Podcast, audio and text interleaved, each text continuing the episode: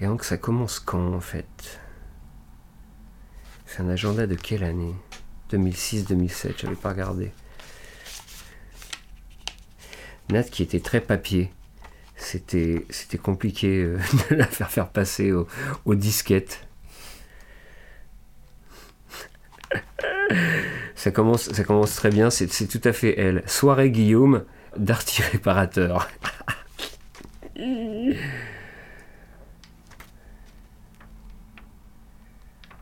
Rentrée des classes.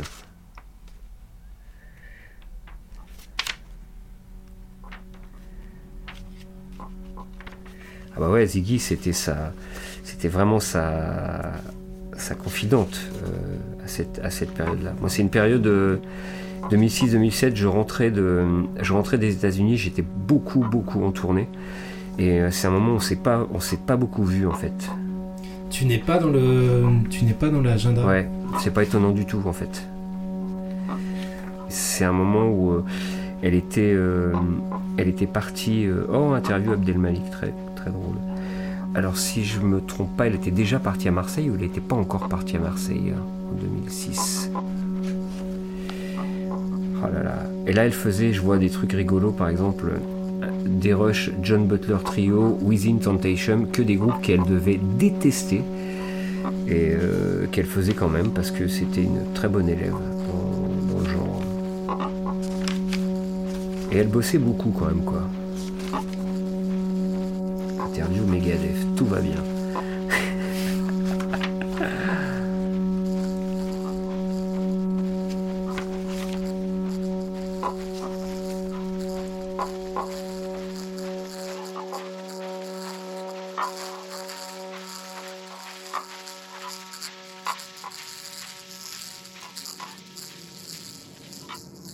J'ai trouvé l'agenda dans une rue de la Belle de Mai, à l'entrée d'un couvent transformé en lieu culturel un été il y a deux ans.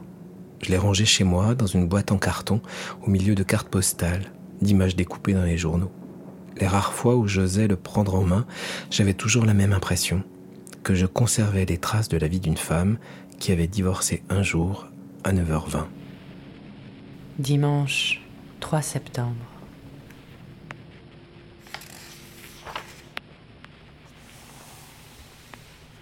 Lundi 4 septembre. Rentrée classe. Ziggy avec Yves. Mercredi 6 septembre. M. Jeudi 7 septembre. Vendredi 8 septembre. Samedi 9 septembre. Dimanche 10 septembre.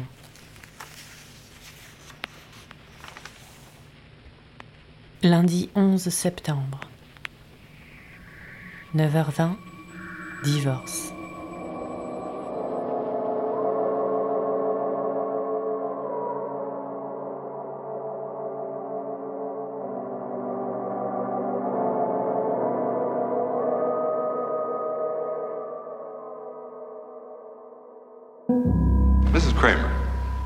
Tell the court why you are asking for custody? Because he's my child. And because I love him. I know I left my son. I know that that's a terrible thing to do. Believe me, I have to live with that every day of my life. Je refermais ce petit livre rose et on aurait cru l'agenda d'une adolescente avec un dégradé de rectangle rose sur la couverture. And I didn't know what the alternative was going to be. So I thought it was Je le refermais et c'est Meryl Streep qui me revenait en mémoire dans le film Kramer contre Kramer avec Dustin Hoffman. Film des années 70 à une époque où le divorce faisait débat à la radio, à la télévision. And I don't think I should be punished for that. Le visage de Meryl Streep m'apaisait. Les visages de Meryl Streep de ces années-là. La maîtresse du lieutenant français, Falling in Love, le his father. J'ai cru longtemps qu'il n'y avait pas de nom dans l'agenda. Je crois que c'est ce qui m'autorisait à le conserver. Le mystère aurait pu rester entier. Mille vies possibles, mille femmes. Mille fois Meryl Streep. I don't know how anybody can possibly believe that I have less of a stake in mothering that little boy than Mr. Kramer does. Sur la toute première page de l'agenda, sort là en majuscule Nathalie. Adresse 46 boulevard Davout, 75 020, Paris. Oui, c'est Philippe. Euh, je te passe un coup de fil parce que suis en train de répertorier enfin toutes les personnes dont on m'a dit que ce serait bien que tu rentres en contact avec elles, euh, toutes les personnes auxquelles j'ai pensé et dont on m'a dit que ce serait bien que tu euh, rentres en contact avec elles parce qu'elles avaient été euh, importantes dans la vie de, de Nat. donc j'arrive à un total de 5 personnes. Merci, ben, à, très vite, certainement. Salut. Et notre rendez-vous de 14h est évidemment maintenu. À plus tard.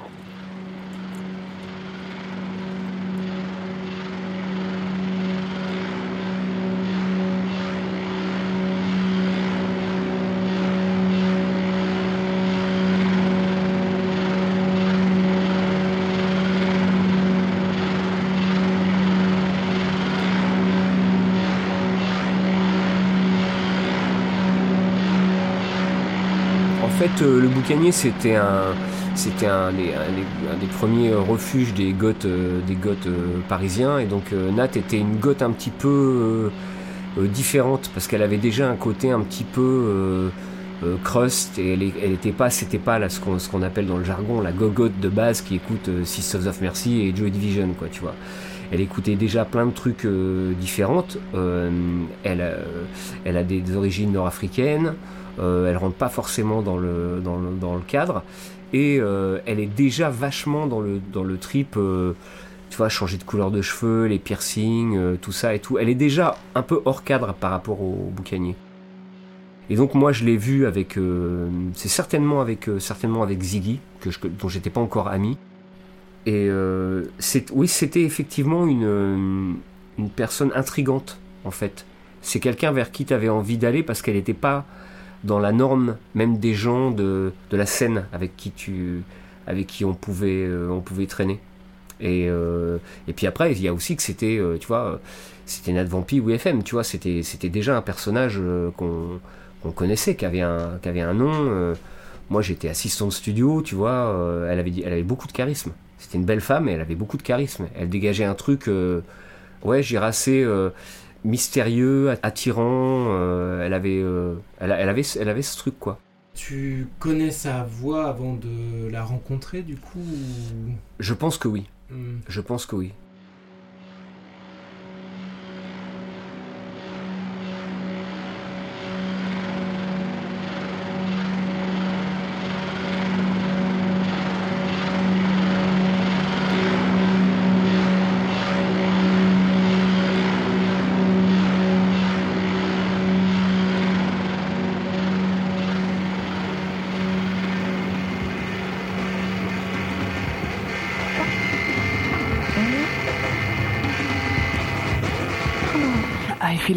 Et la reprise de League One Pop en concert bientôt à Paris avec la Mano, reprise signée The Damned dont l'ex-vampire en chef Dave Vanian serait le nouveau malfrat des Stranglers et remplaçant de Cornwell. Et juste avant de retrouver les Stranglers, quelques infos sur le Paris en flammes, place des Invalides, les voitures brûlent, les manifestants quant à eux montent sur Montparnasse. Et on parle même d'altercations violentes, les flics en civil tabasseraient les manifestants comme dirait Public Enemy, fight the power, yo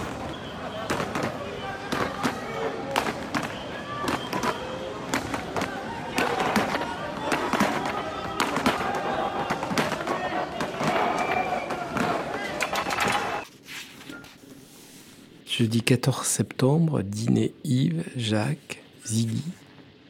15 septembre, Ziggy. 16 septembre, techno parade, Yves, Hélène, Ziggy. Dimanche 17 septembre, piscine Késia. 19 septembre, rendez-vous devant Queen, 19h. Flic, CV. Mercredi 20 septembre, 16h15, Rendez-vous docteur Sabourin. Plus fort que moi, taper son nom, son prénom sur Internet et lancer une recherche. Un post d'abord sur Facebook qui m'apprend la mort de Nathalie Sorlin le 11 mai 2016 et un peu de sa vie, notamment qu'elle a été une voix incontournable de WeFM sous le pseudo de Vampirella. Un article de Best dans lequel elle raconte qu'elle a longtemps zoné sur des fréquences allumées. Et puis des pages et des pages sur une interview de Nathalie Sorlin avec le groupe de rap La Section d'Assaut, publié en juin 2010 dans le magazine International Hip Hop. Je retrouve l'intégralité de l'entretien, retranscrit sur une page d'un blog. Question de Nathalie. Y a-t-il des thèmes que vous ne vous autorisez pas à aborder? Réponse de la section d'assaut. Pendant un temps, on a beaucoup attaqué les homosexuels parce qu'on est homophobe à 100% et qu'on l'assume. Mais on nous a fait beaucoup de réflexions et on s'est dit qu'il était mieux de ne pas trop en parler parce que ça pouvait nous porter préjudice. Pareil pour les autres religions. On ne les attaque pas parce qu'on respecte quand même un minimum les autres et qu'on ne veut pas les forcer à être dans le vrai. Il y a donc des sujets auxquels on fait attention. On essaie de ne pas trop insulter certaines catégories de gens qu'on ne comprend pas pour ne pas choquer notre public qui est très éclectique et qui pourrait se sentir concerné. Imagine, il y a même des gays qui viennent nous voir. On ne peut donc pas se permettre de dire ouvertement que pour nous, le fait d'être homosexuel est une déviance qui n'est pas tolérable. Question de Nathalie. Une déviance qui n'est pas tolérable Réponse de la section d'assaut. C'est un phénomène de mode qui nous dépasse et on ne comprend pas que le mariage gay et l'adoption par des gays soient acceptés dans certains pays.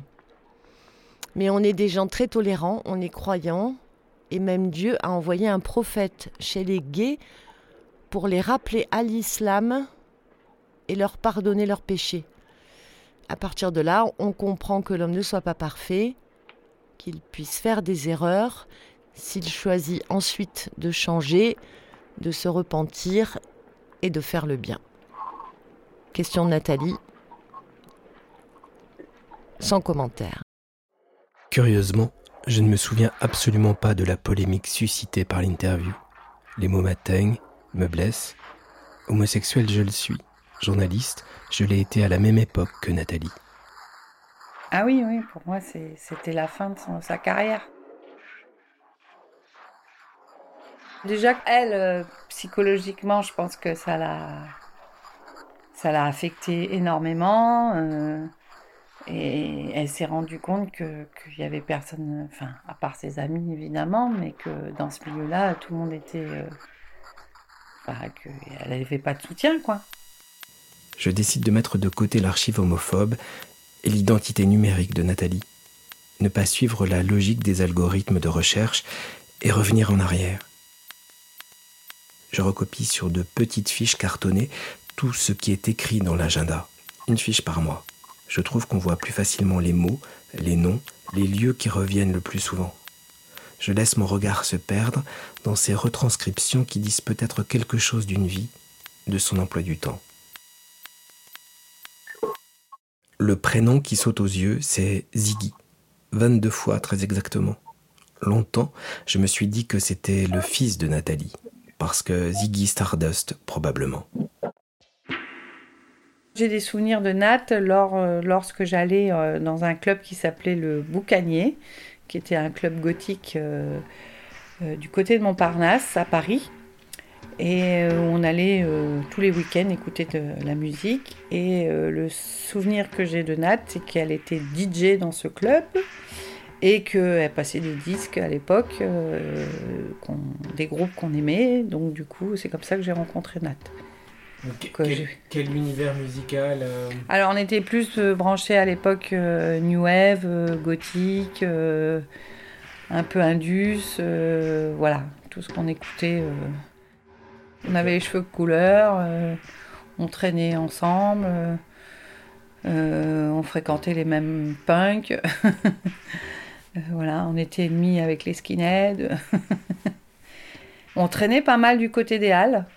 D'ailleurs, je me souviens qu'il y avait des histoires entre les skinheads, les Black Panthers. Enfin, on était quand même.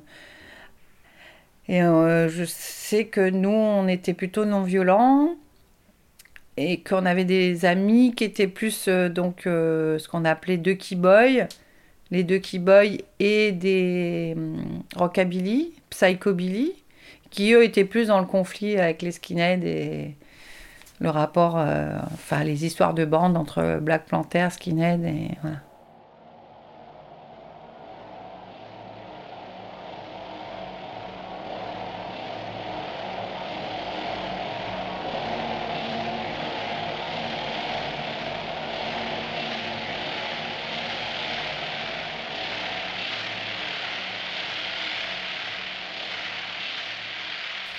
Tu vois, c'est très professionnel. Ouais.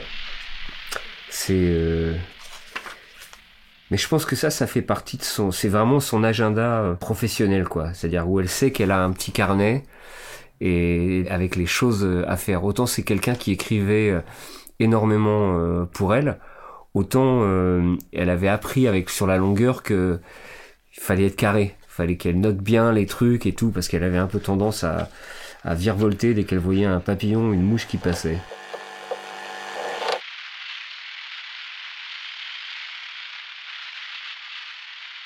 Revenir en arrière, au début des années 90 à Paris, quand Nathalie débute sa carrière à la radio. Je retrouve une de ses collègues de WFM. La veille, elle annule notre rendez-vous. Au téléphone, elle m'explique que tout bien réfléchi, elle ne l'avait pas assez connue pour pouvoir parler d'elle, mais qu'elle se souvient bien de ses cuissardes et de son mauve à lèvres. L'ancien directeur de la radio de ces années-là accepte de me voir dans un café de la rue Pierre-Levé dans le 11e arrondissement. Il est visiblement très ému. Devant Pirella sur les ondes de WFM, il dit qu'elle était rock, punk, new wave, avec un côté plus extrême, plus marginal. Il dit que c'était un personnage de comics qui pimentait la playlist de la radio. Lui aussi se souvient très bien de son mauve à lèvres. Il dit son mauve à lèvres était légendaire. Psych Out, Fear of Technology, sublime dernier maxi des Sears de Bristol produit par Pat Collier. Les Sears ou l'un des groupes cracking des Ramones, pas étonnant puisqu'ils ont joué ensemble à Paris la dernière fois à l'Élysée Montmartre. Les Sears en ce moment même en tournée au Japon et bientôt dans les bacs puisque le second opus est prévu en mars 91. Quand j'ai rencontré un des amis les plus proches de Nathalie, Stéphane Hervé, le chanteur de Dead Sexy, quand je l'ai appelé, ma voix était presque blanche. Stéphane, c'est le premier à qui j'ai montré l'agenda. Tu dis elle, est, euh, elle compte à ce moment-là dans la nuit euh, parisienne de l'époque. On est quoi C'est euh, milieu des années 90 ou quelque chose comme Ah, ça? au début même des Début années 90, ouais. Elle, elle a un nom dans leur. Comment on l'appellerait l'un- L'underground parisien ou pas, Oui, ou- les gens la connaissent. Ouais, Ouais, ouais, ok. ouais. Elle fait partie des, euh, elle fait partie des visages euh, connus. Moi, je suis resté en contact avec euh, cinq, six copines avec qui on traînait à peu près à, à l'époque, et euh, tous les gens de cette scène-là la, la connaissent. C'est un moment sur lequel il y a, c'est le début de ce qu'on va appeler plus tard le, le crossover. C'est-à-dire qu'il y a des, des, des- des musiques qui se mélangent. Il y a le, le, punk underground euh, américain qui vient de chez Discord, euh, que ça soit Fugazi, euh, Black Flag. Il y a une très très grosse scène punk rock euh, en France. les Fly Talks, c'est le début de Trepon Empal. Il y a des, il y a beaucoup de groupes underground vraiment forts. Et en même temps, il y a le début de, de la hard tech, de la musique électronique, euh, qui est de la musique de fête, de soirée, qui est un truc sur lequel Nat, elle va tout de suite euh, accrocher. Nathalie, elle était vraiment beaucoup déjà dans la culture euh, squat, cult- culture alternative, euh, le fanzina et tout ça. C'est un milieu dans lequel elle était déjà hyper euh, empreinte.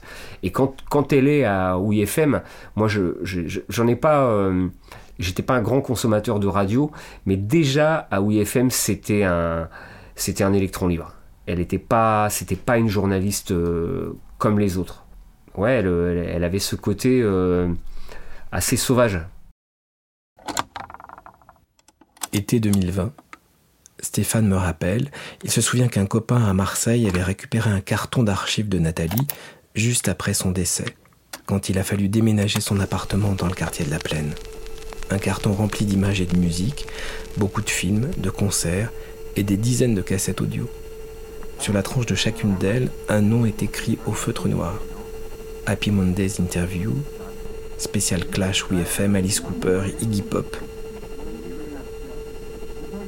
Je me perds dans les archives de Nathalie. Et en septembre, c'est à Philippe Morisson, un de ses complices de la bande FM, que je confie l'agenda. En feuilletant le carnet que tu as trouvé de, Nat, euh, un des premiers trucs qui m'a frappé, ce carnet a un parfum qui lui correspond bien. Donc on a commencé la radio quasiment ensemble en, à l'automne 86, à Radio 20 sur 20, et, euh, et donc là on s'est euh, on s'est vu mais quasi toutes les semaines de 86 à je sais pas pendant les premiers de la fin des années 80 quoi en fait. Donc là, là, je peux vraiment bien parler d'elle de cette époque. Très vite, elle a fait une soirée gothique. Je me, si je me souviens bien, c'était le vendredi soir, c'est elle, sa soirée. Et voilà, et moi plutôt, moi j'étais plutôt dans, ces soirées gothiques où elle passait. là, c'était vraiment Virgin Prunes, Baos, Suxil tous les trucs typiques de, l'époque. Hein. Et puis également, de temps en temps, à passer voilà, New Model Army, euh, des, choses comme ça.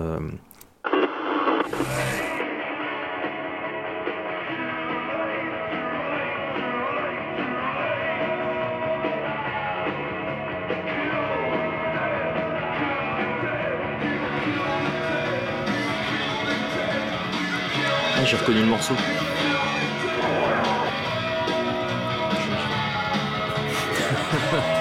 C'est vraiment drôle d'écouter. c'est New Model Army. Et... We Scream and You Run, Innocence, extrait du cinquième manifeste des guerriers tatoués de Watford. C'est l'Impurity Live à l'Elysée, New Model Army, le 8 décembre, en Vengeance. ah bah elle était super fan, Nat. Ce sont les ex-Spaceman 3, Anyway That You Want Me, Spiritualized. New Model Army, c'est vraiment un groupe, euh, là on devrait regarder euh, à l'époque à quelle époque sort, quelle année sort cet album de New Model Army, mais c'est euh, voilà, c'est un groupe dont elle était même en correspondance avec le chanteur euh, Justin. Je m'en souviens très bien parce qu'elle m'en parlait euh, et tout. Elle avait vraiment sympathisé avec eux.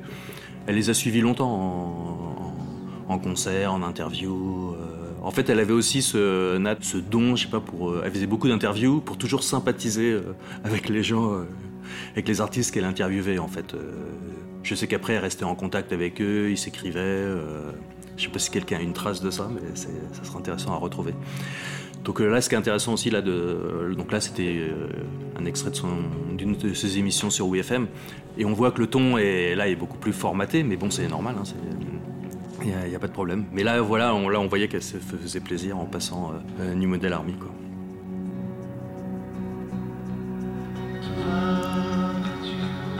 Et ça, à mon avis, c'est. Spiritualize, c'est un truc que moi j'écoutais à l'époque, mais je suis pas sûr qu'elle ait choisi ce morceau. Mais bon, on le saura jamais.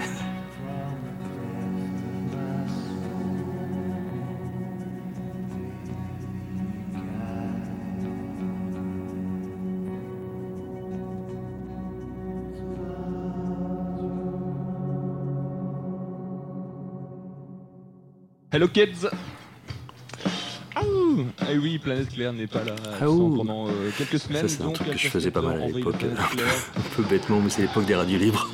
donc on était jeunes. Comme l'a dit le gentil jeune homme. Vous inquiétez pas, le son va monter tout dans euh, Donc une émission secondes. assez semblable à la semaine dernière, enfin du moins dans, pour ceux qui avaient suivi déjà. Donc c'était une émission qui nous a été présentée par Vampire là, une fois de plus. Bonsoir Monsieur Viviane Gog. ah, elle avait préparé son coup. Hein. Donc elle dit Viviane Gog parce que mon pseudo à l'époque de la radio c'était Viviane Vogue. Oui, donc la semaine dernière on avait fait donc, une émission. Euh, voilà, c'était un petit petite private joke entre nous, comme on faisait souvent. Très, euh... Horrible. Avec des trucs horribles. Plein de monstruosité. On a remis ça cette semaine. On a commencé très fort avec Metallica. Voilà. Et j'étais même converti, je crois. Non, c'est bien. ça c'est assez drôle parce qu'il faut savoir que à l'époque, moi, Metallica c'était vraiment un groupe que j'aimais pas du tout. Et puis elle m'avait. Et justement, elle m'avait fait écouter un morceau que j'avais bien aimé. Qui est absolument fabuleux, je te, je te conseille vraiment de Bloc, rock, rock, rock, rock, rock, bloc, rock. Je ne reconnais plus personne en Harley Davidson. Ce n'est pas le cas des trois charmants bikers de HD Records. Les fans de Dennis Hooper et du classique Easy Rider trouveront le stand à leur goût. Situé rue Paulbert, derrière le marché Malik, entre deux stands de cuir, HD Records est un véritable stairway to heaven. Tout, vous trouverez tout sur la pop des 60s, des 70s et des 80s. Et quand je parle de pop, il ne s'agit pas des Smiths ou des House Martins, mais des vieux Hendrix, Doors, Liner Skynyrd, Molly Hatchet, The Boys, Steppenwolf ou Led Zeppelin. Tout y est en matière de rock sudiste, collectors, bootlegs et oldies. Des premiers pressages de Presley au double de Frank Zappa à 400 francs au lieu de 800 francs dans les conventions de disques. HD Records est le stand le moins cher des puces puisque le 33 tours coûte entre 15 et 50 balles. HD Records est la bonne adresse pour toute la Gay Bikers Generation Born to be White et l'étape obligatoire avant votre pause demi au baryton. HD Records, rue Paulbert, métropole de Clignancourt.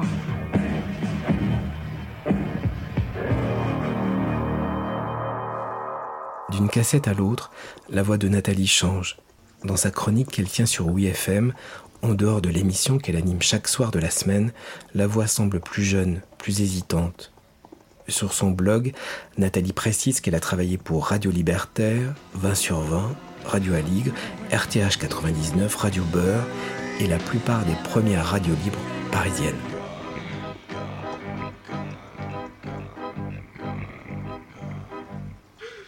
En août 1992, Philippe Morisson la reçoit à nouveau dans son émission sur Radio Aligre.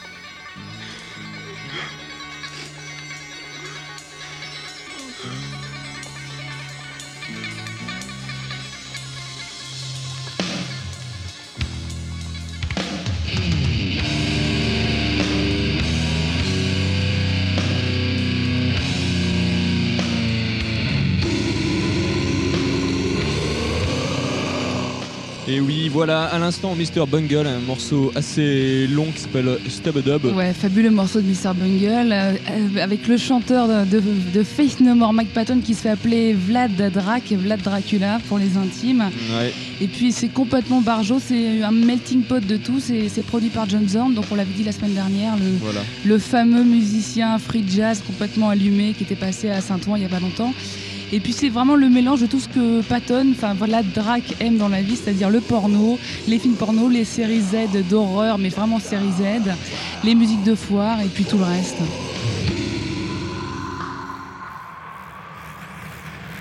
Alors oui, bien sûr, je me souviens de Vampirella sur WeFM.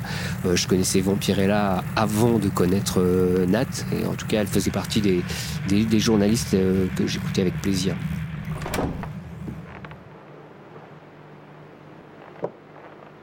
Vampirella. Je ne crois pas l'avoir entendu à l'époque. Le nom, en revanche, me disait quelque chose. Une vieille bande dessinée qui appartenait à mon père et que je suis allé chercher cette fois dans mes cartons. Vampirella est une super-héroïne américaine née en 1969. Elle porte un bikini rouge très moulant, des cuissardes. Elle vient d'une planète où les habitants se nourrissent du sang qui coule dans les rivières.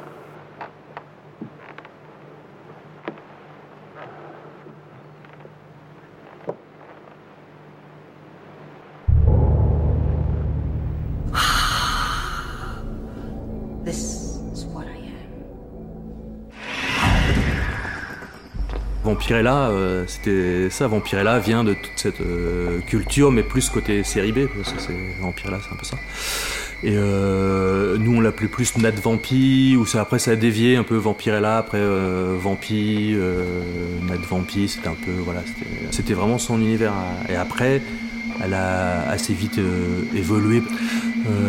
Donc après, c'était plus donc le rock garage. après, un peu plus peu grunge, euh, il me semble. euh.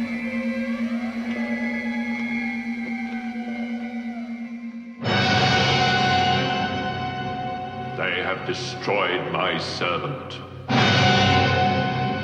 They will be destroyed. Oui, elle aimait bien euh, ce cinéma-là, par exemple, pour parler du cinéma explosif allemand, et puis également bah, toutes les séries B de la Hammer, euh, de Dracula, Frankenstein, tous ces films-là. euh,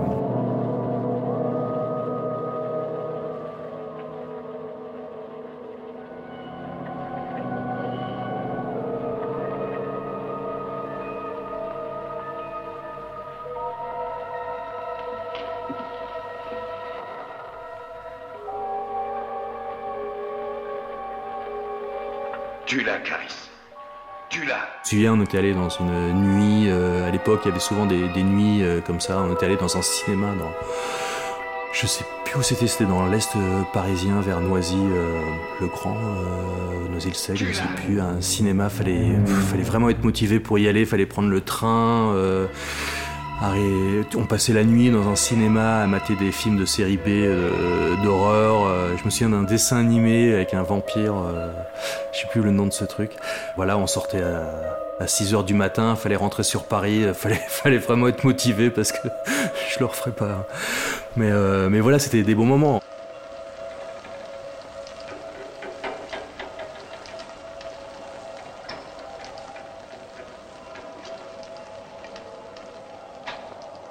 Dans ma bibliothèque, je retrouve aussi un album de Midnighter et Apollo, un des premiers couples gays de super-héros.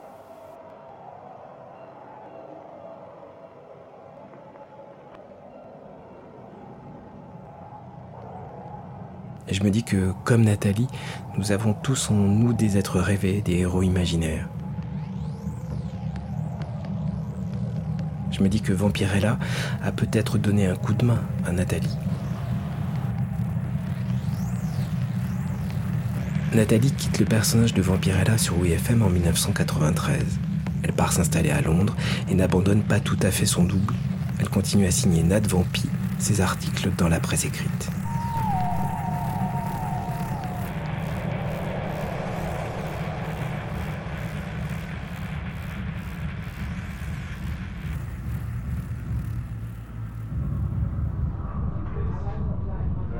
Et du coup, comme euh, j'allais souvent en Angleterre, ben, j'allais la voir, euh, j'allais chez elle, ou tu vois, on fréquentait les mêmes endroits. Et à cette époque-là, je sais qu'elle travaillait au Kit Kat, je crois. Je sais qu'elle ramassait les verres. Elle ramassait les verres et, elle faisait le ménage un peu, à l'époque, dans ce club, qui était dans Camden. Et du coup, toutes les deux, on avait déjà commencé. Bah, c'est là où on, on a pas mal, on s'est pas mal reconnecté parce que moi, j'avais déjà euh, mis les pieds dans la musique électronique, en gros. Donc, ce milieu un peu euh, techno, entre guillemets, avec euh, toute la scène Kraftwerk, etc. Et du coup, j'allais déjà en rêve à Paris. Donc, c'est comme ça qu'on s'est. on dit, ah bah ouais, on écoute les mêmes choses, on a évolué pareil. Du punk au. À, À la techno, à la ouais. techno, Mm. Les soirées, c'était euh, en général euh, sur plusieurs étages, dans plusieurs euh, immeubles, euh, avec tous les styles de musique confondus.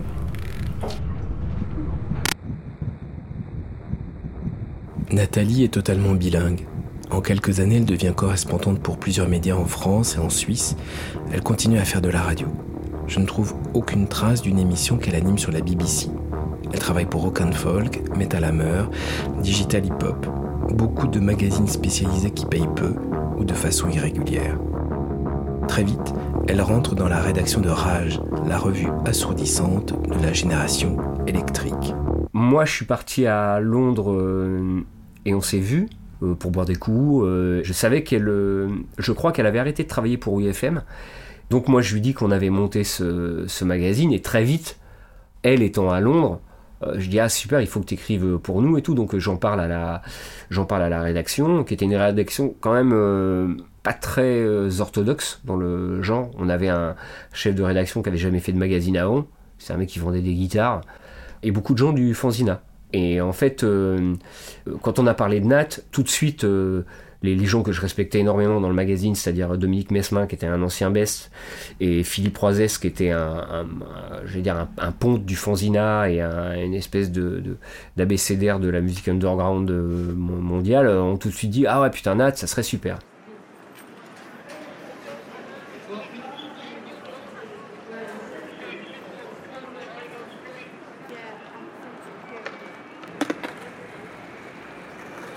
Le magazine Rage, si je dis pas de bêtises,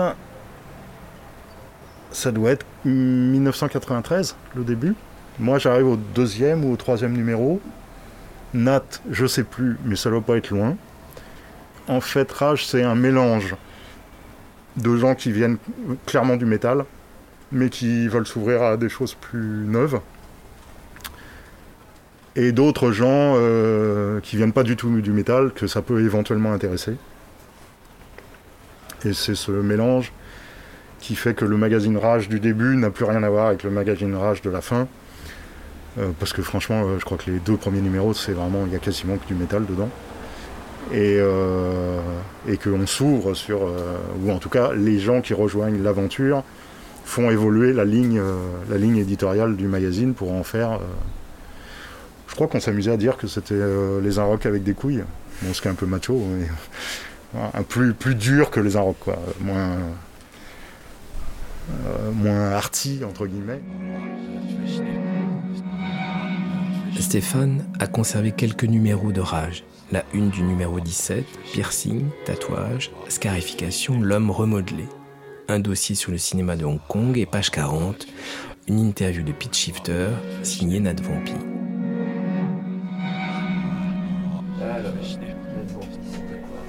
Tiens, Pitch Shifter, c'est drôle. Pitch Shifter, c'est drôle. Elle m'en vou- elle m'en voudra, euh, très, elle très certainement, mais, mais c'est pas grave. Qu'elle était un petit peu amoureuse de John, le chanteur de Pitch Shifter, qui était un, qui était un, qui est toujours un très très bon copain à, à- moi, mais c'est un groupe dont elle était très proche parce que c'est un groupe vraiment populaire. C'est deux frangins. Alors, qu'est-ce qu'elle va nous raconter sur le Le charismatique hurleur parolier, illustrateur et tête froide du quatuor, a déjà l'expérience et le recul de ceux qui ont connu de très près les galères. Un esprit critique développé qui explique pourquoi Pitch Shifter n'en finit jamais de se remettre en question. Comme son nom l'indique, Infotainment, information plus entertainment, fidèle au leitmotiv d'origine, info égale intox, dissèque les faux semblants des médias, les racismes divers, le système de classe britannique, la propagation des self-service carnivores ou le mythe d'une espèce supérieure motivée par la réussite matérielle. Mais bon, l'exemple est bon, c'est parce que tu vois, elle, euh, euh, plutôt que de plutôt que de raconter les bios, en fait, elle donne souvent son point de vue, par exemple sur euh, Big John, le chanteur. Elle parle de ses expériences et derrière, elle le, derrière, elle le laisse parler. Mais elle laisse pas souvent beaucoup parler les gens sur la longueur. Elle réintervient et elle fait gagner du temps dans les interviews. C'est quelqu'un qui était assez dans les dans les bullet points en fait, c'est-à-dire qu'elle elle allait prendre des phrases clés et le reste elle le racontait avec ses avec ses mots aussi. Et moi c'est un journaliste que j'aime euh, Mhm. bien, qui a rien à voir avec le l'interview fleuve euh, type euh, acteur studio où, euh, tu as la question, la réponse de, de 4 minutes et, et ainsi de suite.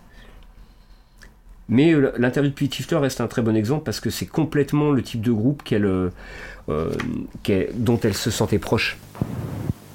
Dans le carton cassette, il y a une trace de la rencontre qui s'est déroulée le 12 décembre 1995. Quelques hésitations au début, Nathalie craignait souvent de mal utiliser son enregistreur. Très vite, la discussion s'enclenche sur la fabrication de leur nouvel album. Comment la techno fait son chemin dans la contre-culture. Fuck off. The condenser mic. It's. I've never known if it was there or there, but it's. If you hold it like that, it should be safe. It's got the groove. Yeah. But no, I never. That's just he's an idiot. It's got elements of jungle, techno, hip hop, you know, loads of stuff. But the, the dominating theme is always going to be heavy guitars because that's the kind of music we like.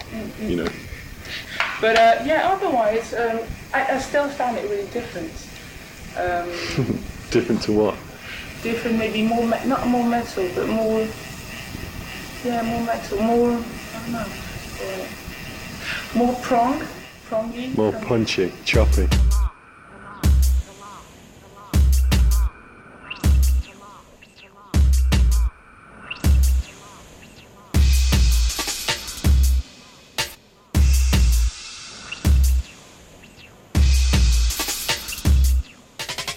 C'est un groupe de Birmingham ou de Nottingham, je crois. euh, le côté euh, Working Class Heroes, euh, très proche de la scène indépendante, un groupe bruitiste euh, indépendant, parce que Na- Nat, elle vient d'une école vraiment euh, euh, do-it-yourself, punk rock, euh, euh, à l'américaine, en ambiance Discord euh, et tout ça, et la même chose chez les Anglais.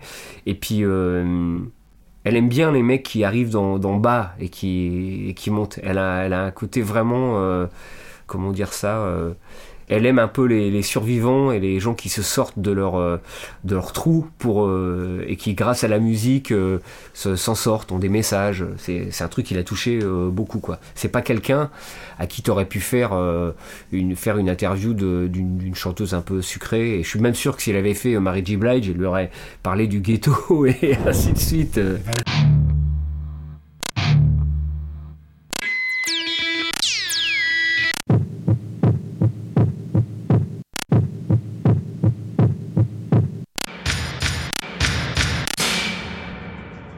Sur une des cassettes, le nom section d'assaut.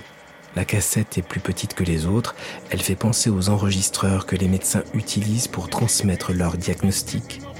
Section d'assaut, le nom insiste dans la vie de Nathalie.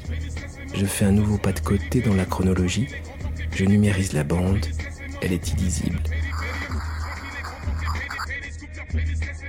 Alors je reprends l'affaire. Je réécoute les morceaux du groupe à l'époque, leurs interviews.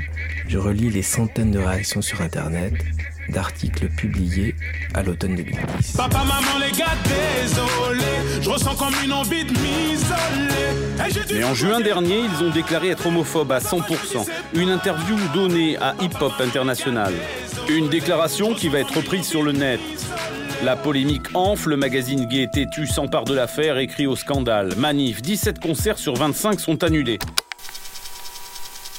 Le professionnalisme de Nathalie est remis en cause par un des membres du groupe, Adam Alialo, sur Twitter le 23 septembre 2010. Bien sûr qu'elle a beaucoup inventé, c'est grave de faire des trucs comme ça. On a lu l'interview, nous-mêmes on a été choqués. La journaliste qui a interviewé la section d'assaut a la haine contre ce groupe, tout simplement. C'est complètement faux, cette source est fausse, cette interview a été modifiée et les paroles de la section d'assaut ont été mal rapportées. La pression est trop forte. Sony Music, distributeur des albums du groupe, organise une rencontre entre un des représentants de la communauté LGBT, Louis Georgetin, et un des rappeurs, Le Fa. Celui-ci reconnaît par voie de presse avoir tenu des propos, je le cite, pas acceptables, qu'il explique par son ignorance de la signification du mot homophobie. Le groupe s'engage à retirer de la vente ses titres homophobes, présente ses excuses dans un hors-série du magazine rap RB et organise un concert à l'Élysée-Montmartre contre toutes les discriminations. Louis-Georges Tin me raconte toute l'histoire dans un café de Bastille. Il dit que ça a été très compliqué, qu'il a été vu comme un traître par une partie de la communauté LGBT, qu'on a voulu que la section d'assaut soit mise au pilori. Il dit que cette affaire est un point d'orgue dans la campagne victorieuse menée contre l'homophobie dans le rap en France. Il dit qu'il veut bien croire sincère les excuses de l'EFA. Il ne sait rien de l'histoire de Nathalie. Dans Les Inrecuptibles, le 18 octobre 2010, le rappeur remet à nouveau en cause la journaliste. Cette fois, Nathalie fait publier un droit de réponse signé Nadvé sur le site du magazine. Elle explique qu'elle s'est tenue à une retranscription fidèle et sincère des propos de section d'assaut, qu'elle a traduit en langage écrit certaines phrases exprimées en langage parlé qui auraient été incompréhensibles pour les lecteurs. Elle conclut par ces mots Il n'est donc pas tolérable de me faire porter la responsabilité des vives, nombreuses et compréhensibles réactions d'indignation suscitées par cette interview dont chaque phrase repose sur des propos exprimés au cours de l'entretien et parfois les allège. Je relis parfois les allège.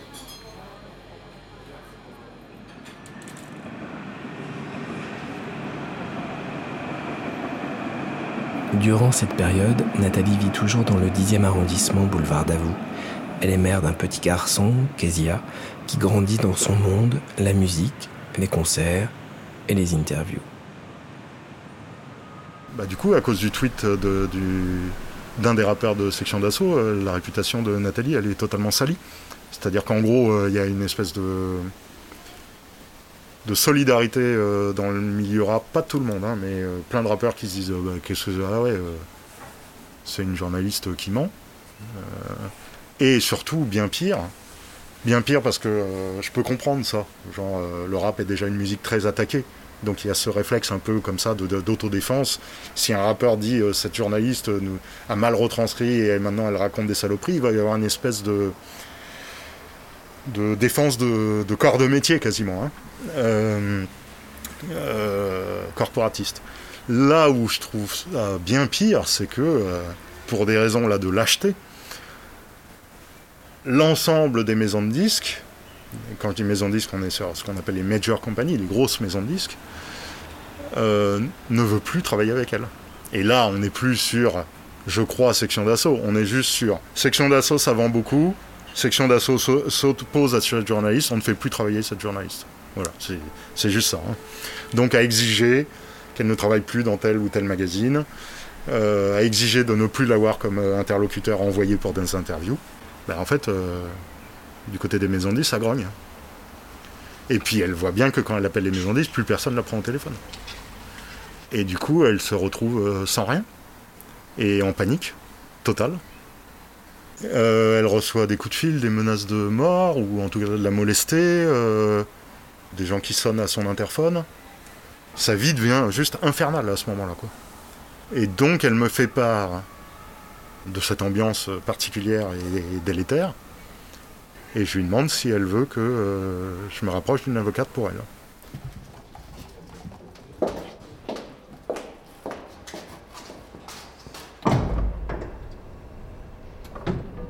Nathalie porte plainte contre Adama Diallo pour diffamation. Le procès se tient trois ans plus tard, en mars 2013. Dans le jugement sont rapportés d'autres propos prononcés au cours de l'interview. Il ne faut pas non plus être dans l'extrême où on accepte tout. On ne pense pas ça, tu vois. Si vraiment tu raisonnes comme ça, tout le monde devient homosexuel. Si tu veux vraiment partir loin, bah, il n'y aura plus beaucoup d'êtres humains sur Terre. Le membre de la section d'assaut, auteur des tweets jugés attentatoires à l'honneur de Nathalie et à sa considération professionnelle, est condamné par la 17e chambre du tribunal de grande instance de Paris à 6 000 euros de dommages et intérêts. Je pense qu'elle a été. euh, qu'elle a été heureuse à la fois que la justice lui donne raison et qu'elle soit dédommagée financièrement. Mais je pense que ça n'a pas réparé grand-chose au final. D'abord parce que, au niveau de la profession, le mal était fait. C'est-à-dire que les gens qui avaient décidé qu'elle était tricarde euh, l'ont toujours considérée comme tricarde. Ensuite, euh, le, le membre de section d'assaut a vraiment fait traîner le paiement hein, très très longtemps. Et puis pour le coup, pour Nathalie, euh, c'était important. Cet argent, elle en avait vraiment besoin. Et je pense que les dégâts psychologiques étaient... euh, le mal était fait et ça, ça n'a rien réparé du tout. Pour elle et pour Kezia, j'imagine. J'ai pas de souvenir d'une explosion de joie. C'était une victoire en demi-teinte, j'ai envie de dire. Vu la situation dans laquelle elle- personnelle dans laquelle elle était, et les dégâts autant professionnels que, que psychologiques que ça a fait, ça n'a malheureusement pas, euh, pas réparé grand-chose.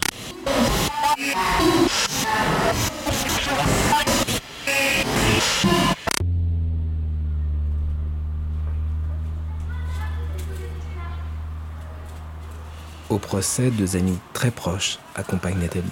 Philippe, l'ancien journaliste de Rage, et Fred, sa vieille complice des années métal et rock dur. Je rencontre Fred un matin de l'hiver 2020 chez elle, à Romainville. Je lui tends l'agenda. Beastie Boys interview. Ça, c'est quand même légèrement la classe. Des natures. À l'époque, elle voyait beaucoup Ziggy. La technoparade, encore une preuve que ses goûts musicaux étaient extrêmement vastes.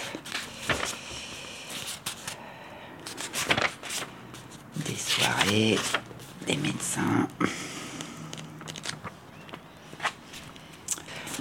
Ça raconte carrément. Cette époque-là où elle travaillait quand même encore régulièrement pour différents médias de toute évidence, parce que c'est pas dans le même magazine qu'on va retrouver des interviews de Saxon et des interviews des Beastie Boys. Donc je pense que c'était une époque euh, difficile déjà d'un point de vue personnel, mais encore assez épanouissante euh, d'un point de vue du boulot. Et où elle voyait encore pas mal de monde. Bouclage hip-hop, c'était un des magazines pour lesquels elle travaillait. Voilà, beaucoup de choses sur son fils, bien sûr. Sur ses potes qui sont restés de A jusqu'à Z.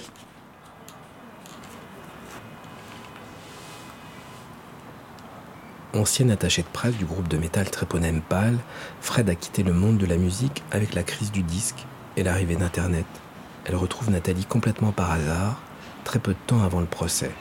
Elle l'aide à apporter les preuves de son intégrité professionnelle. Si quelqu'un a besoin de moi et que je le connais depuis 30 ans et qu'on s'est toujours archi bien entendu, même si on s'est pas vu pendant une longue période, je suis là, c'est tout. Pas de Et- questions et questions du- à se poser. Mais du coup, dans cette euh, lutte-là, euh, comment euh, l'aider C'est quoi? C'est euh, euh, Bon, le BABA, ça a été déjà de rédiger moi-même une attestation, mais euh, au-delà de ça, euh, ça l'a énormément fragilisé en fait, tout ça.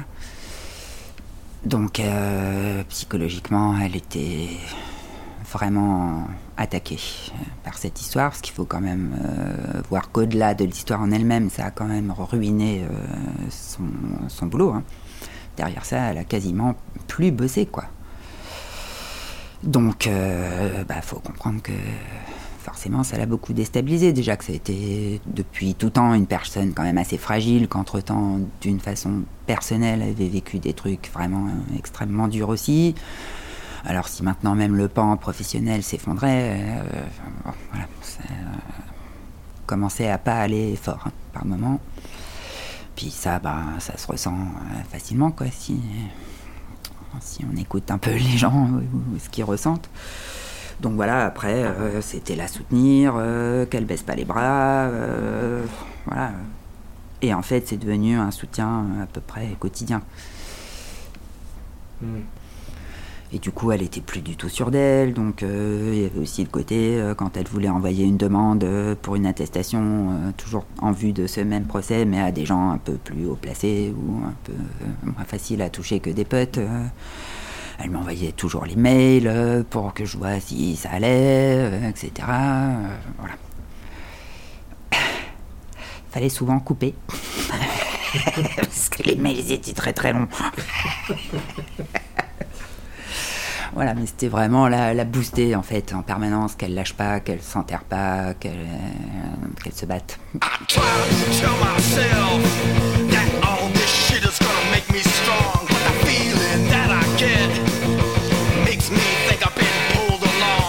J'essaie de me dire que toute cette merde va me rendre fort, mais le sentiment que j'ai me fait penser que j'ai été entraîné. Des yeux perçants me disent que j'ai raison. La vérité me dit que j'ai tort, que je me trompe.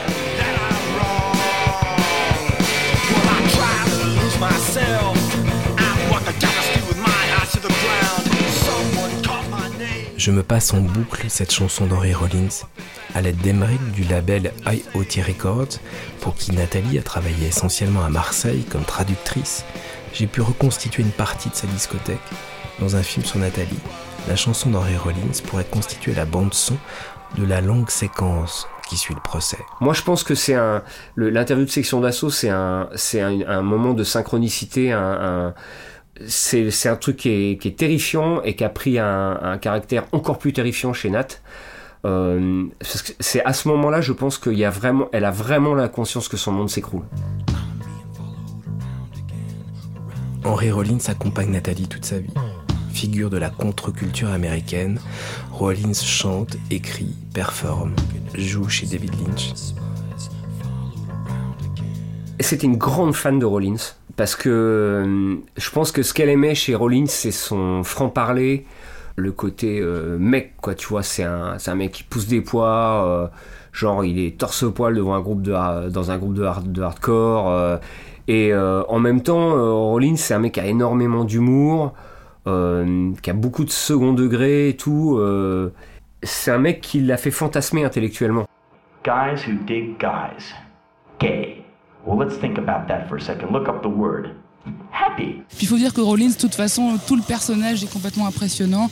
Il fait de plus en plus de choses, outre euh, le fait qu'il était dans Black Flag avant, qu'il fasse Rollins, qu'il fasse euh, des petites choses avec les Hardons. Bah, ses bouquins. Voilà, il fait des petits enregistrements avec les Hardons. Il a fait euh, Henrietta Collins and the Wife Beating Child Haters. On voulait en mettre un morceau ce soir, mais il était Mais trop ouais. long. C'était une petite reprise de Queen assez drôle.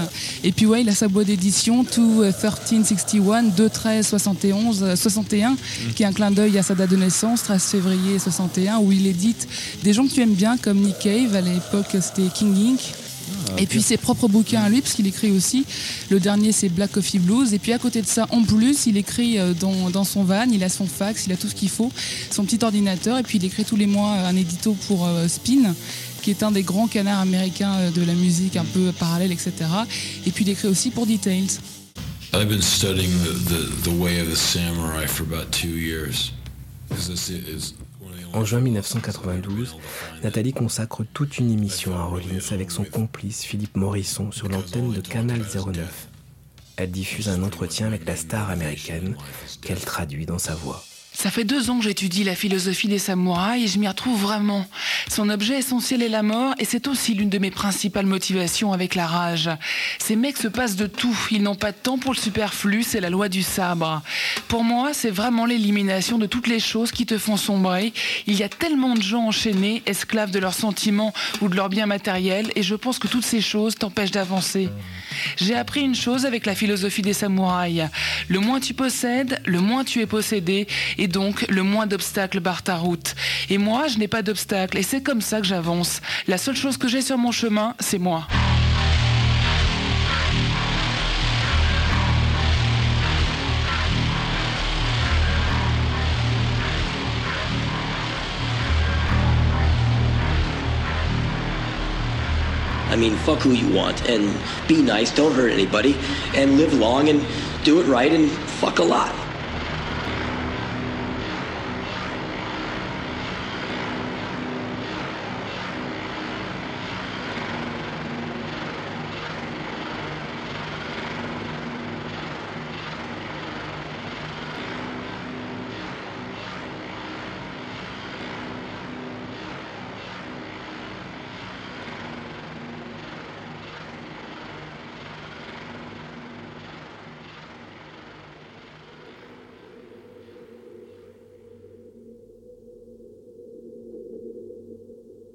Dans l'agenda, jamais loin de Ziggy, il y a le prénom Kezia, le fils de Nathalie.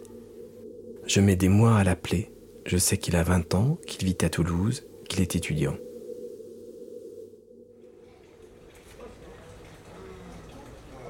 Je le rencontre à Marseille. Kezia y revient régulièrement voir les amis de sa mère. Renaud, qu'elle avait connu à Londres, sur la scène électro.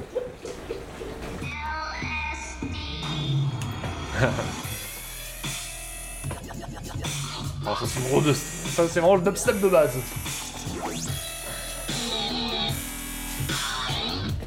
Grâce à elle, on a eu plein de promos en Angleterre, quoi. Euh, voilà, pour du hardcore français, donc... euh, et, euh, euh, aussi grâce à Ziggy, qui, voilà, Nat et Ziggy, qui ont aidé quand même. C'est clair. Et, puis c'est vrai que Nat, bon, on s'est rencontrés comme ça, c'était vraiment le pur hasard, super, à Camden Town. Camden Town, le marché branché de Londres, euh, techno à fond. Moi j'en mes mix à l'arrache, et hop, euh, elle arrive, euh, elle me parle en, anglais, pour moi c'était une anglaise. Et juste cette rencontre, ça a vraiment changé ta carrière Ah, musicale et euh, ma vie. T'as ta vie. en Ma vie, parce que je suis resté à Londres, je suis parti, euh, j'ai eu ma fille, j'ai- habité en Inde, ça, non, ça a changé ma vie. Parce que grâce à Nat, c'est grâce à Nat que je suis resté à Londres. Et Nat, elle a changé la vie de plein de monde. Voilà, ça c'est ça, c'est clair et net quoi. Le lendemain, je donne rendez-vous à Kezia à la terrasse d'un café de la Plaine, le quartier dans lequel il a vécu. Je lui raconte toute l'histoire. La vie de sa mère qui s'invite dans la mienne, l'agenda. 25 octobre, vacances Kezia. 22 janvier, maîtresse Kezia. 31 mai, c'est ton C'était anniversaire. mon anniversaire, c'était 31 mai 2007 sûrement. Ouais.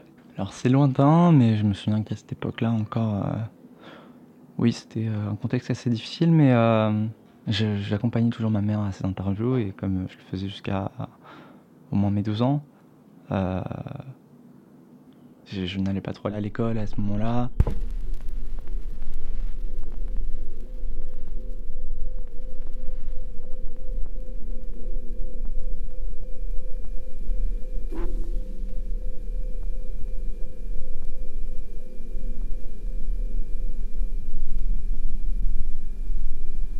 Elle m'a apporté une culture euh, formidable et euh, j'ai pu, euh, j'ai pu m'épanouir quand même dans ma vie d'enfant. Même si j'étais pas vraiment dans une vie d'enfant, j'ai pas pu connaître la vie d'enfant parfaite. j'avais, j'étais plus confronté à une vie d'adulte en fait, dès, mon petit âge. Je pouvais pas me faire garder, donc bah, je l'accompagnais à toutes ces interviews et bah, j'étais content aussi d'être dans le carré VIP avec, avec les boissons et les sodas gratuits, donc ça m'intéressait bien, oui. Mais après, je, j'écoutais partiellement parce que j'étais quand même euh, un enfant et je voulais avoir ma petite vie aussi à côté. Kezia était présent lors de l'interview de la section d'assaut. À nouveau, le moment insiste, mais cette fois, ce sont les mots du fils de Nathalie qui l'éclairent. Je me remémore bien de cette, de cette euh, interview parce que j'en ai beaucoup reparlé. Mais euh, donc les propos homophobes, d'autres propos dont on n'a pas parlé mais qui étaient assez quand même violents et, euh, qui étaient assez choquants pour quelqu'un de mon âge quoi. C'est-à-dire que j'ai grandi dans un milieu où euh, l'homosexualité est totalement acceptée, un milieu euh, assez très open. Ils avaient une pensée aussi qui était assez compliquée à l'égard de la femme par exemple. J'en j'en dirai pas plus sur ça, mais parce que ça, ça n'a pas vraiment été dit, et je préfère garder ça euh, sous silence, quoi. Parce que ça sert à rien de raviver la flamme d'une d'une d'une époque où il y avait beaucoup beaucoup de tensions et qui a malheureusement euh, mis euh, fin à la carrière de ma mère, quoi. Et je commençais à en fait à lâcher mon manga pour écouter de plus en plus la conversation qui commençait à monter en ton et qui commençait à devenir de plus en plus violente quand même. Pour une interview, enfin, j'avais pas trop l'habitude que les interviews devenaient comme ça. J'avais l'impression que ma mère devenait amie avec les, les, euh, artistes et pas l'inverse. Donc euh, ça m'a interpellé. Et, euh, et à la fin de l'interview, on est parti. L'interview n'était même pas finie, qu'on a dû partir euh, extrémiste, quoi. Dix années ont passé. Kezia a construit sa vie ailleurs, toujours avec l'aide des amis de sa mère. Il compose de la musique de temps à autre, en puisant dans la culture de son enfance.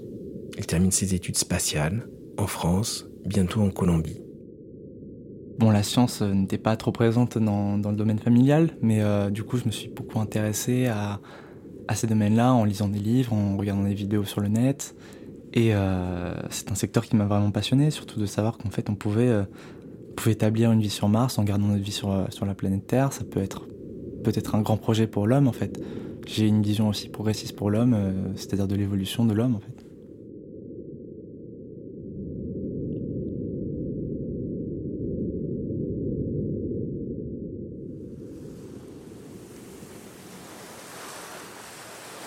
Les interviews ont rythmé la vie de Nathalie, l'ont façonné. À son retour de Londres, lors d'un entretien avec le musicien et DJ Willy Mann, elle rencontre Sébastien Maviel, DJ lui aussi à Paris. C'est un coup de foudre au son de l'électronique de ces années-là. Seb vit aujourd'hui à Barcelone. Il est présent à la toute fin de l'agenda. Hors champ.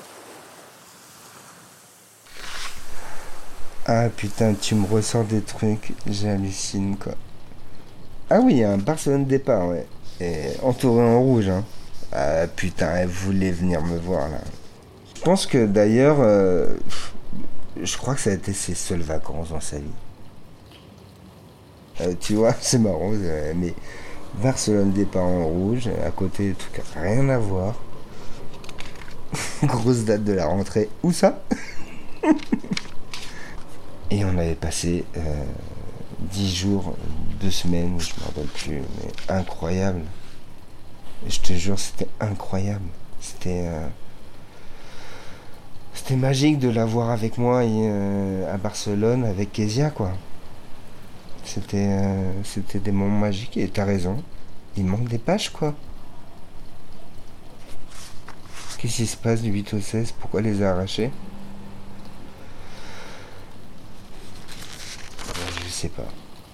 Fight the power. Power.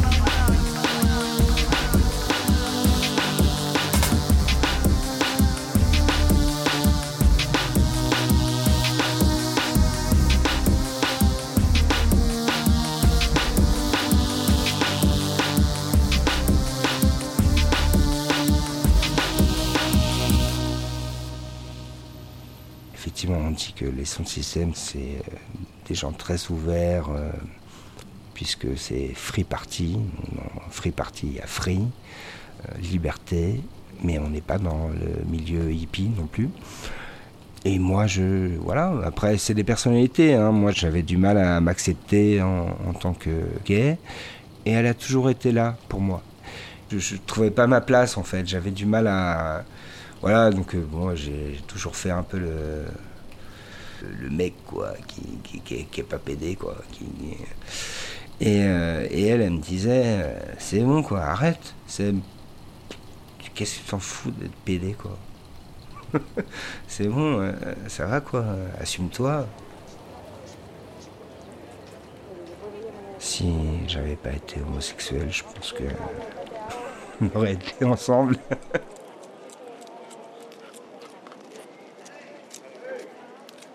Voilà, on avait une relation particulière que je peux pas euh, t'expliquer, euh, qui est inexplicable.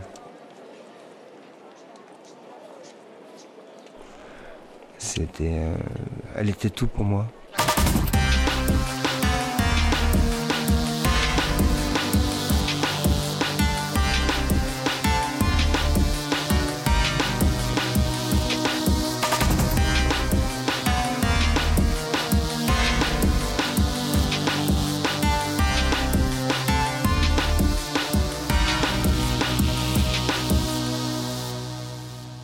Fameux tatouage, alors, montre-le-moi si c'est pas trop difficile. Non, faut que je me déshabille.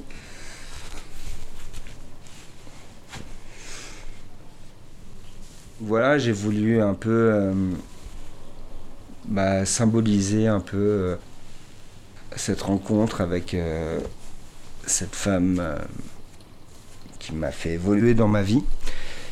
Ça représente un vinyle et comme Nat Vampi comme elle euh, signait ses, euh, ses, ses articles ou interviews.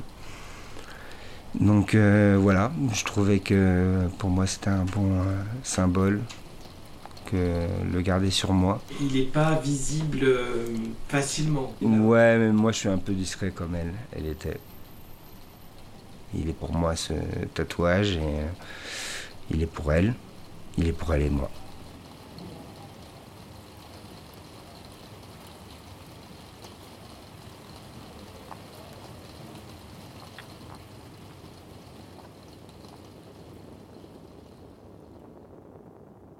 À Marseille, entre 2011 et 2016, Nathalie ne se relève pas. C'est une période sombre, chaotique, dans la lumière d'une ville qui ne la rend pas heureuse. La vie sociale se rétrécit, la vie professionnelle devient presque inexistante, même si Nathalie donne le change sur les réseaux et sur son blog, Nat Vibes. Not vibes. Not vibes. Thing, that vibes, you know what it is. If you don't know, call your damn cousin. Your cousin probably know. If your cousin don't know, call your aunt. Big up Not vibes. J'en ai jamais parlé avec elle, mais moi je me demande à quel point. À quel point elle y passait pas tout son temps pour. euh, pour pas avoir l'impression de rien faire, quoi. Je sais même pas si elle était vraiment convaincue que ça la remettrait en selle professionnellement.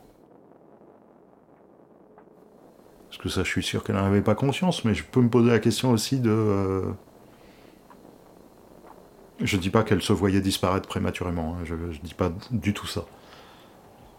Mais est-ce que c'est pas une manière aussi de laisser une trace?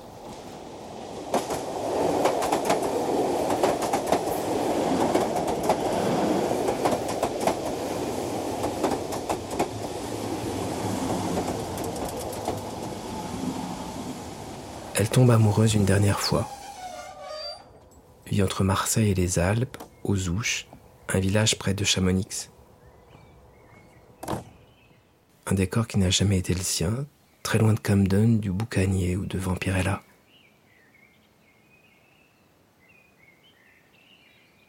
Et c'est là que l'histoire s'arrête. Elle était malade, certainement gravement malade. On n'a pas eu le temps de savoir exactement de quoi, parce qu'elle était, on va dire, en cours d'investigation parcimonieuse. Et une nuit, elle s'est endormie, définitivement. Elle était très affaiblie. Ça faisait un moment qu'elle était un peu déjà dans, enfin, plus vraiment avec nous. Elle devenait presque injoignable euh, par téléphone, hein, de quelque manière que ce soit.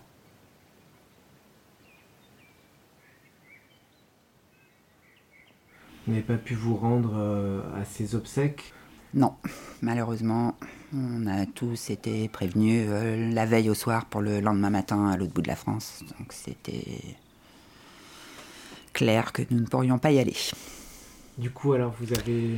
Du coup, on a décidé, euh, à peu près pour l'anniversaire des 1 an de sa mort, de se rendre tous là-bas. On a loué un super beau chalet. Et euh, on y est tous allés avec Kezia aussi. On a pu se rendre sur sa tombe, euh, voilà, décorer enfin un peu sa tombe. On avait fait faire un, vinyle en pierre, bien sûr, gravé avec sa petite phrase favorite Carpe diem, qui était gravée dessus. Et puis voilà. Donc ça, c'était chouette.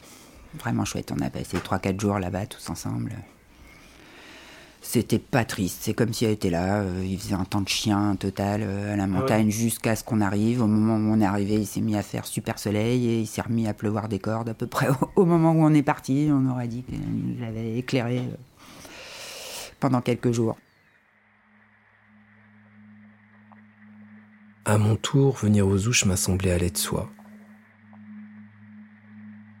J'ai longtemps marché dans le petit cimetière avant de trouver la tombe de Nathalie. Et puis le vinyle de granit m'a sauté aux yeux.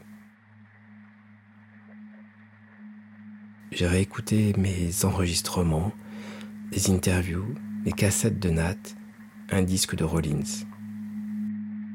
J'ai relu toutes mes notes.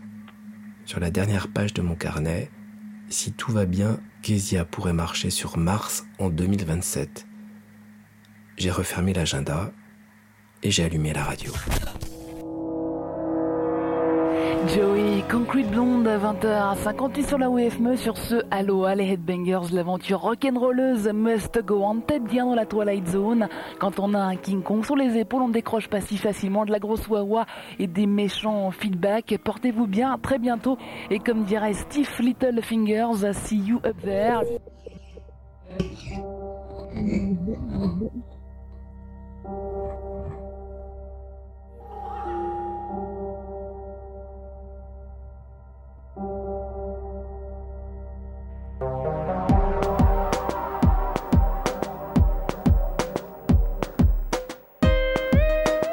Et je me suis demandé si.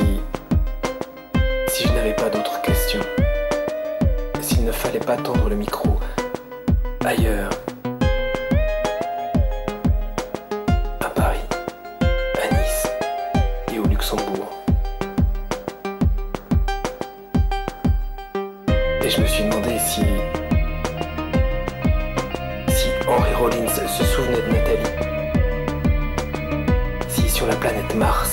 Voit briller les étoiles.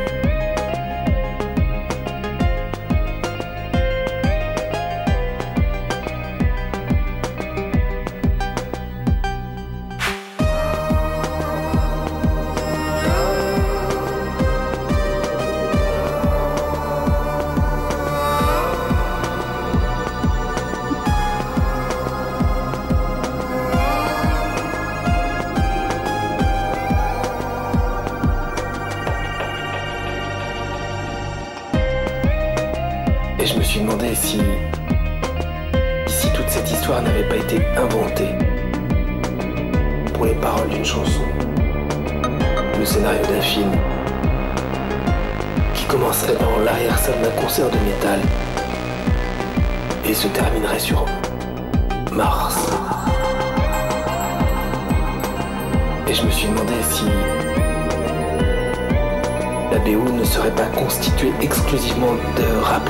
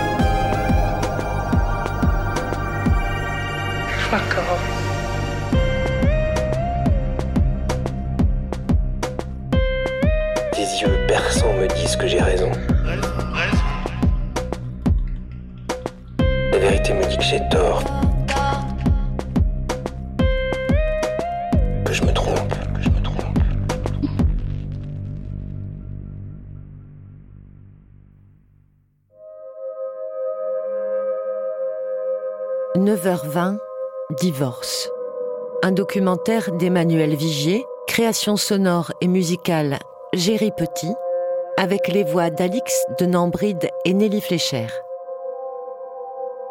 Réalisation Géry Petit et Emmanuel Vigier, avec la participation de Jean-Baptiste Humbert.